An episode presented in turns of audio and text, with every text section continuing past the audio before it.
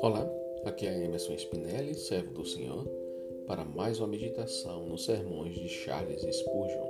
O tema de hoje é: Mas o que me der ouvidos habitará em segurança. O amor divino é evidentemente manifestado quando brilha em meio a provações. Reluzente é aquela estrela solitária que sorri através das fendas das nuvens trovejantes brilhante é o oásis que floresce no deserto de areia. Tão reluzente e tão brilhante é o amor em meio à ira. Quando os, quando os israelitas provocaram o Altíssimo por sua contínua idolatria, ele os castigou retendo o orvalho e a chuva, de modo que a terra foi visitada por uma dolorosa fome. Mas enquanto fazia isto, o Senhor cuidou para que seus escolhidos estivessem seguros. Se todos os outros ribeiros estavam secos, ainda haveria um reservado para Elias. E quando esse ribeiro falhou, Deus guardou para ele um lugar de sustento. Sim, e não apenas para uma pessoa, pois o Senhor não tinha apenas um Elias, mas um remanescente segundo a eleição da graça que foi escondido em grupos de cinquenta em uma caverna.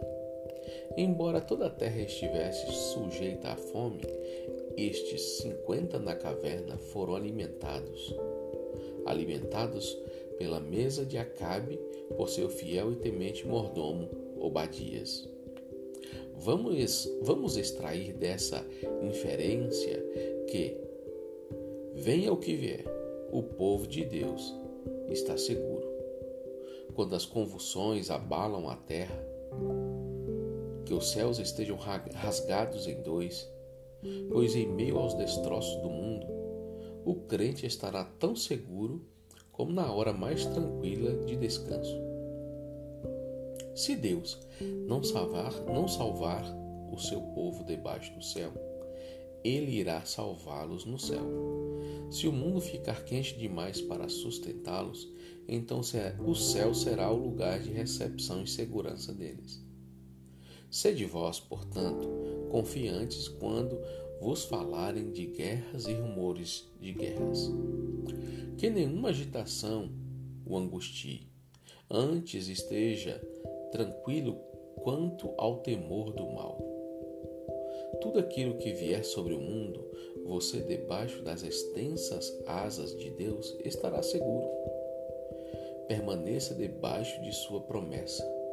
Descanse em Sua fidelidade e desafie o mais sombrio futuro, pois dele não há coisa alguma terrível para você. Sua única preocupação deve ser a de manifestar ao mundo a bem-aventurança de se dar ouvidos à voz da sabedoria. Aqui acaba o sermão. Tirando como exemplo a experiência do profeta Elias ao profetizar que durante três anos e meio não choveria, ali o profeta está declarando que também ele passaria por necessidades porque ele estava, ele estava debaixo do mesmo céu. Sem chuva, ele também passaria momentos de fome e de sede.